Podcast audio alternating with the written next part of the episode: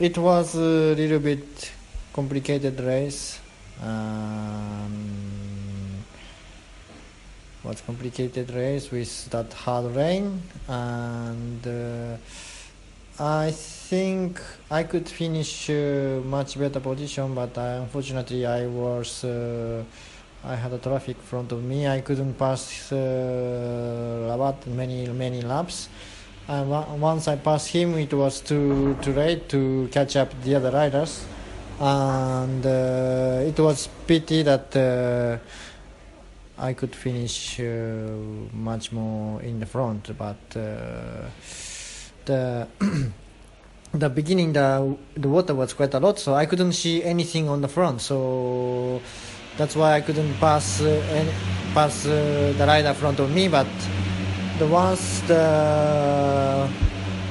after the while I start to to see the some view in the front so I start to push a little bit more but uh,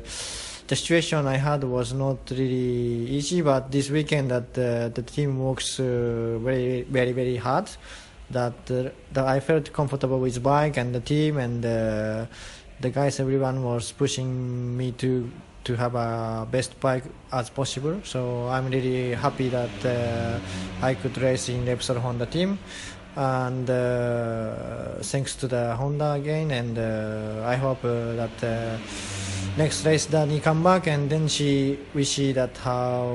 Dani can can go on.